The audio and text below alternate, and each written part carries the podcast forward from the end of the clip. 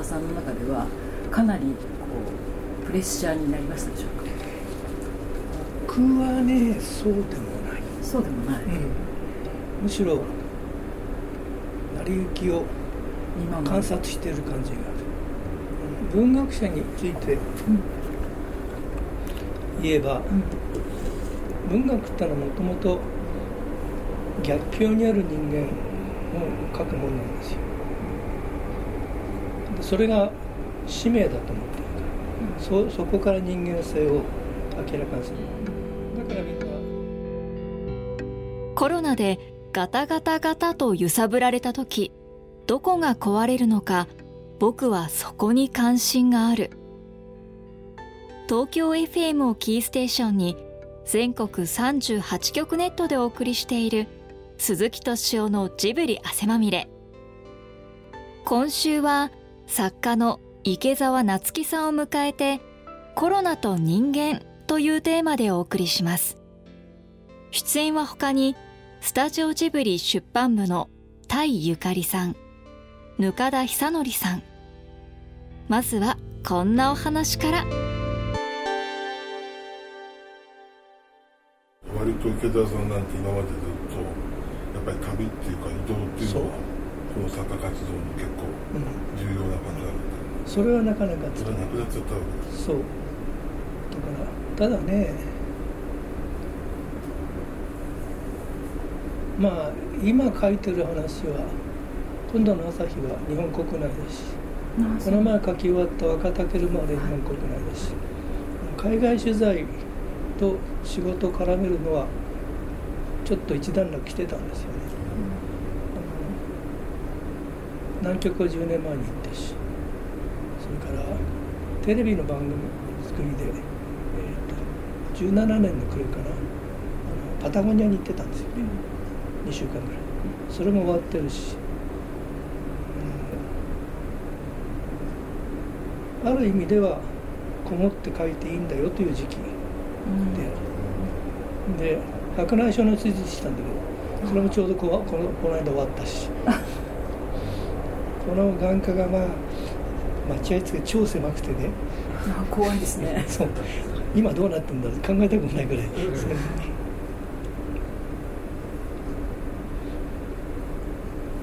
旅の原動力とはまた別のその文学の本質的な部分での信頼、うん、そういったものをこれから書こうってなさってるってことですね。まあ人を書くというのはそういうことだから、うん、えー、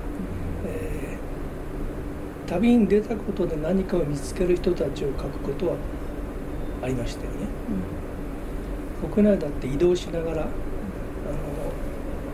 のアトミックボックスなんて瀬戸瀬戸内海から東京まで逃げてくる移動の話だから警察の面のものでそういうものだったらやっぱりこれは現地取材行きたい、うん、だって彼女が使う乗り物ほぼ全部乗ったもの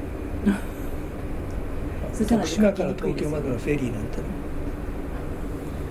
だからあの手の話だときつかったかなと、うん、僕さすがに僕も年ですからね。あと1か月で後期高齢者だからね。そんなに旅はしなくなってました、まあ、行きたいですよ。全くの遊びでザルツブルグへオペラ聴きに行きたいと思うけど、えー、まあしばらく我慢しましょう。アニメ的に言うと、はい、ディズニーのピーターパンにティンカーベル空飛ぶ妖精が出てくるじゃん。彼女が飛ぶとバーッと光が散るのね。ウイルスがああいう感じだと思ってああいうのをイメージしなさいってみんなにはい。可愛くて嫉妬深い子。あの今辛いのは閉じ込められてるからですよね、うん、で閉じ込めるというのは刑罰ですよね。そうですね、うん、その状態に追い詰められた、うん、で生活の場が一日の中でももっと長い変わらない通勤が辛いって言ったってなんか会社に行くことでモードが変わるわけでしょ。頭だ中でテレワークってなんかそのモードの切り替えが難しい。だからでそれはなぜかっていうと人人っていうのは人と人の間で生きてるんですよ。人間ってあれよくできた字なんですよ。でそれがそのその人人と人の間がぐんと離れてしまう。そうするとこうお互いの人間感が薄くなる、あの熊だったらよかったね。熊単独単独行動だから、でも我々狼ですから、つまり非常に密接な、えー、相互の関係の中でグループ内で位置決めをして動いていくわけですよ。その圧力もあるけれども基本的にはそれだからそれが間が空いてしまうと、うん、気持ちがお互い読み取りにくい、その辛さもあるでしょ。う、うん、毎日の記者がテレワークの実態って書いてて、うん、からこうテーブルの前でパソコンに向かってる。膝に男の子が座ってキーボードをいじろうとしてる。でここには肩車してる女の子がいて目をこうやって隠してる。自撮り写真。自虐写真。自虐ですねだからそれはまあ辛いですよ。ね、文明っていう言葉ずっと考えてきて文明と文化って似たような言葉使っ訳語作っちゃったからいけないんだけど、文明ってのは都市なんですよ。シビライゼーションってのはキビス都市でしょ建物ね。都市にしかないんですよ。つまり都市を作って集まってきて、えー、食べ物などは周囲から集めることにして集中して密度を高めてとそれによってあの文化活動のレベルを上げる。だから農村に文化はあります。しかし農村文明ってのは基本的にありません、農村では無理だった。拡散してると、そうやって密度を高めることで文明を作るということをある時僕は気が付いて、うん、そうなんだと。でそれによって確かに、えー、生活のレベルが向上して、うん、いろいろ発明されてだから今我々は例えばローマ帝国の貴族の暮らしですよ、うん、彼らには多分家事奴隷が100人と、えー、農業奴隷が1万人いたわけでしょ。みんなで支えてたわけですよ。でそれを今まあ電気とかガソリンとかでやってるでそのぐらいその密度が高まるのは良いことだったんだけど、うん、そこには奇病が来る、うん、集ま集まることの強さありますよ。で特に人間はあの5万年ぐらい前に意識革命で、うん、えー、他の類人猿と格段格段格段違うレベルの能力を身につけた。それは抽象能力なんです、うん、つまり他のホモ類でもあそこにライオンがいたぞ気をつけろってことは多分伝えられたと、うん、でもライオンは我々の象徴だっていうのは言えないんですよ、うん、その象徴とか抽象的な概念によって人は群れを作れるようになる。顔見知り同士だったらせいぜい200人が限度ですよ。200人だったらあ変なやつが来てると追い出せってことができたグループの結束ができる。でもそこが限度我々象徴を使うことで1億人だって集まれるですよ、うん、中国なんてああんだけの人数がまとまってんの。国という抽象概念をみんな信じてるからでしょ、う、そうやって大きなグループを作って、えー、力を得て地上に君臨している。でしかしその集まってることに対して疫病は、むしろ不利な結果疫病という不利な結果が生まれる。集まってるから一旦広がったらわっと広がってしまう。だからもうこれは何ととなくありますよね、うん、カメルペストもそうだけど、うん。あのデカメロンがそうでしょ、はい、あれ始まりそうなんですよ。で今回でも同じように広がって、うん、どこで止まるかわからない、多分分かんないと思いますよ。第2波が来る3波が来る、うん、絶対安全ワクチンができるまで止まらない、そうするとまず物買わなくなるんですよね。本当にそうですよね別に何着てたっていいじゃないかとか。ね、うん。マスクしてるし。何だったんだろうあれはと。ファッションになってだから女性誌みんなかばってるでしょ。博物館だって。撮影ができないんだから。そう。うん。それからなんかやっぱり賃貸してるから新製品と聞いて騒がなくなった。こ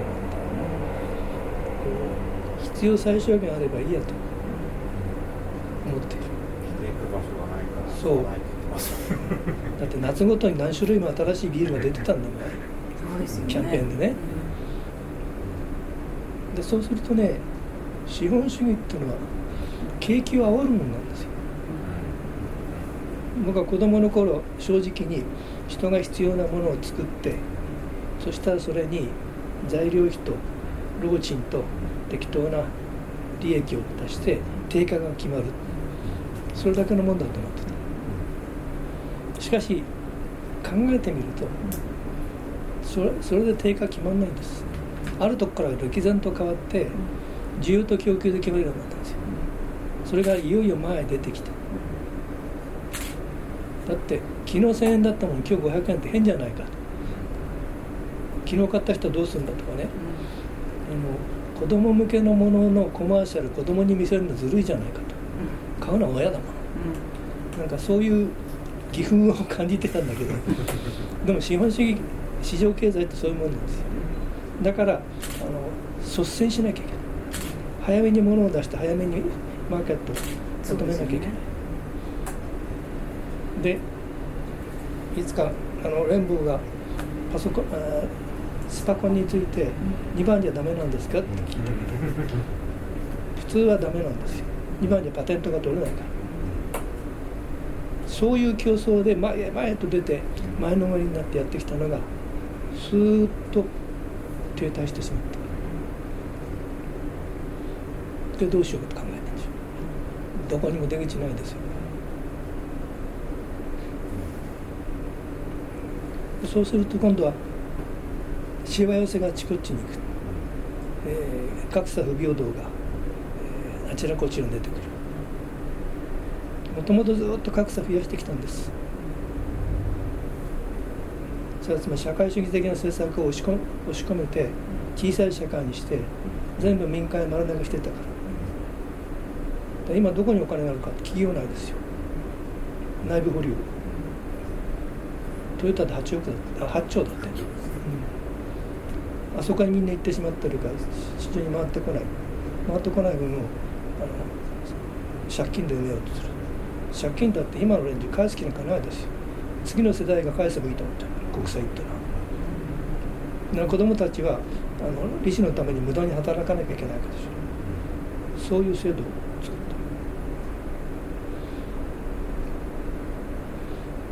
た。でだからその貧しい人の方今困ってる人の方へ、えーすぐにお金が動かない。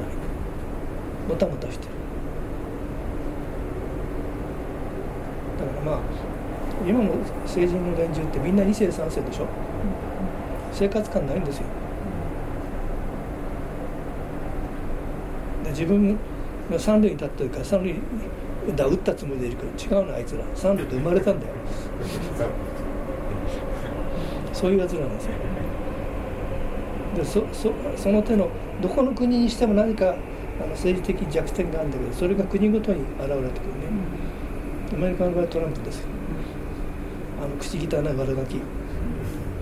その他もろもろだからこの先どうなるか見えないですよ、本当に見えないですよねやっぱり、そう。病気そのものがどうなるかだってこんだけ議論してるんだし。でマスクなんか役に立たないって言ってた人がいたけどもうそうは言えないでしょ。とりあえずそうしなきゃ。でそれは日本人は律儀だから同調圧力で結構守る。その一方で自粛を要請するという不思議な言い方があって。自分でやるから自粛でしょ？要請されてるね。要請されてし世間から言われてやるんじゃ違うでしょ？昔物を知らない政治家が高校生にボランティア活動させようって言ったの。ボランティアってのは自発的にやるからボランティアで。そうでなきゃ強制労働ですよまあそれはね憲法には国民の権利ばかり書いてあって義務が書いてないって言ったやつと同じレベルなんだけど。誰のため誰から何から誰を守るための憲法なんだって。今回多分異常な混乱の時期を経てまあ一種の小康状態に至るじゃないです。か核戦争と違って根底からの壊滅ではないだろうと。そこまでいかないでしょう。しかし混乱は甚だしいはずですよ。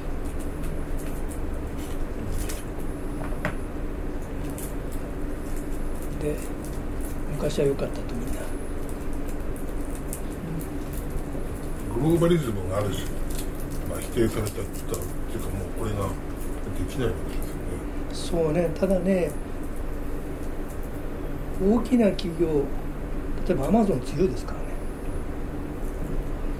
あの物買わなくなったから全体量入っても流通のトップであること変わりないでしょ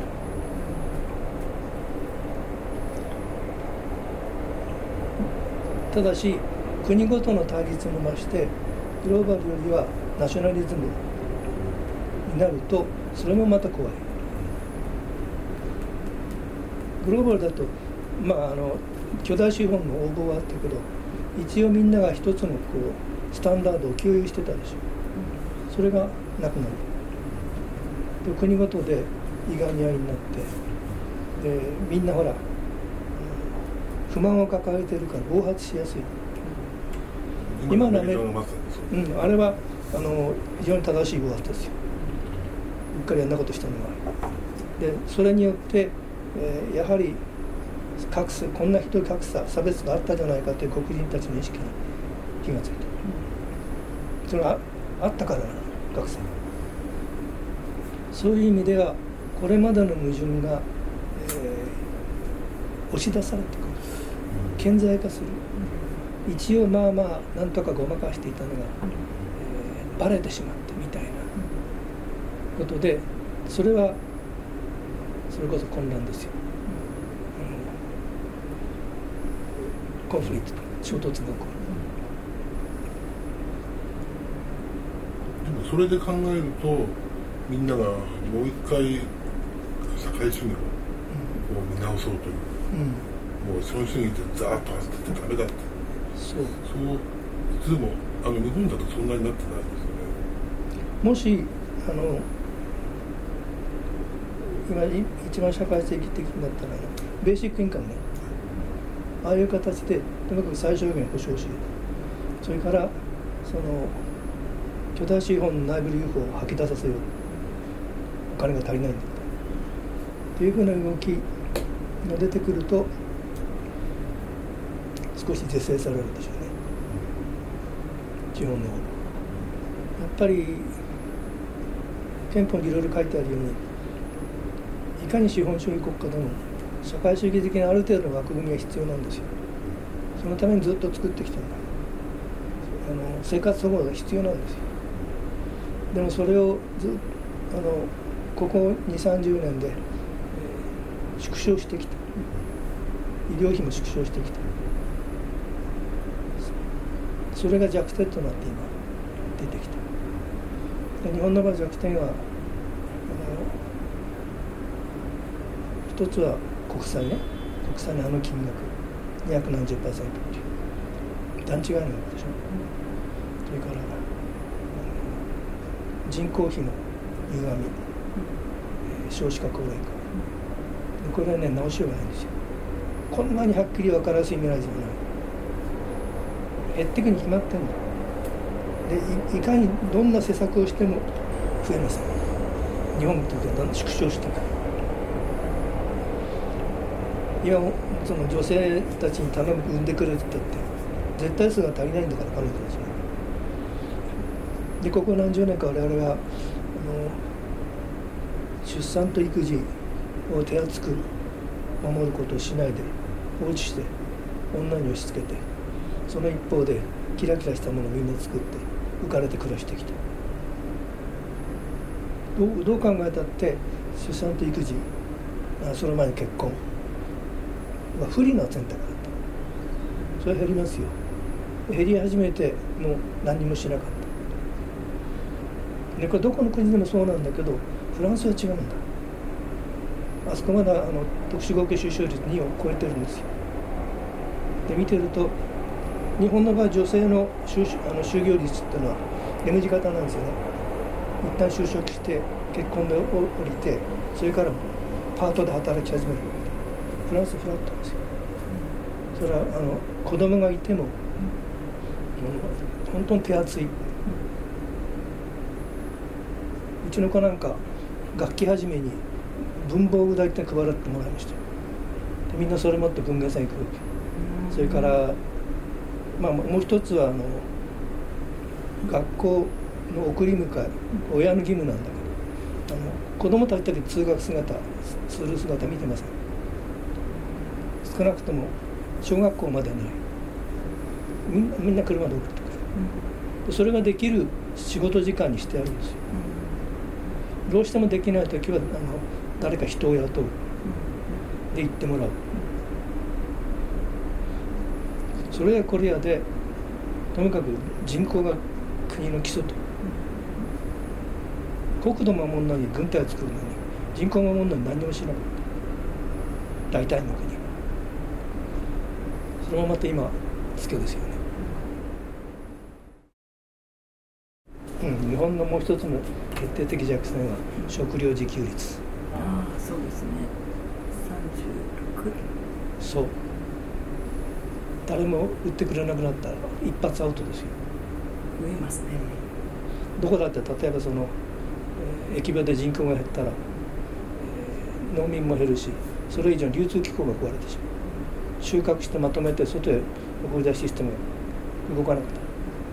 それからやっぱり自国用を大事にする。例えば奄美大島であそこは薩摩藩だったでしょ、うん、薩摩は換金作物が欲しいから砂糖を作らせた。米がないんですよ。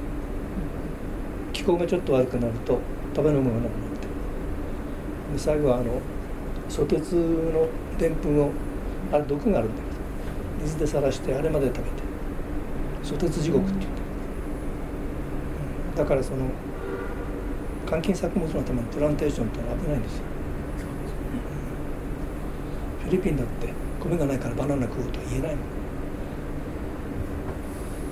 穀物というのはね大変な発見で何が強いかと貯蔵できるんですよ。狩猟採集の時は取ったもの全部食べるしかなかった。だから平等社会だったつまりたくさん食ったって知れてるから。リーダーはたくさん食っただろうけどそれでも知れてますよ。だからユニあのコミュニティも小さかったでしょ。農耕が始まると、穀物が取れる、穀物は貯蔵できる。交換できる、奪える。で効率が良くなると、えー、農業生産者の数が少なくても洋上人口を養えるそれがさっきの都市の話だ。都市というものを作って、まあ、文化のレベルを上げた。それがまた元に戻ると分散して暮らすしかないですから。都市を解体して。だからまああの今の大量生産大量消費が少しクールダウンすると公害はちょっと減りますよね。空きれいになりますよね、うん、みんなイラついてるからやっぱりちょっと事態が改善されたら同じように始めるでしょう。で手を貸しないから物を売りつけるようになるでしょう。でこの時期この感覚をどこまで維持できるかですよね。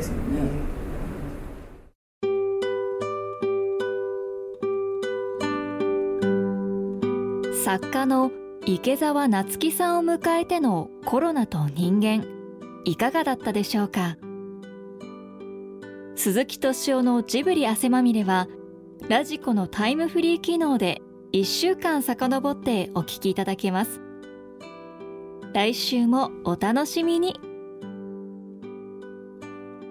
鈴木敏夫のジブリ汗まみれ。この番組はウォルト・ディズニー・ジャパン。ローソン。日清製粉グループ。au ブルボンの提供でお送りしました。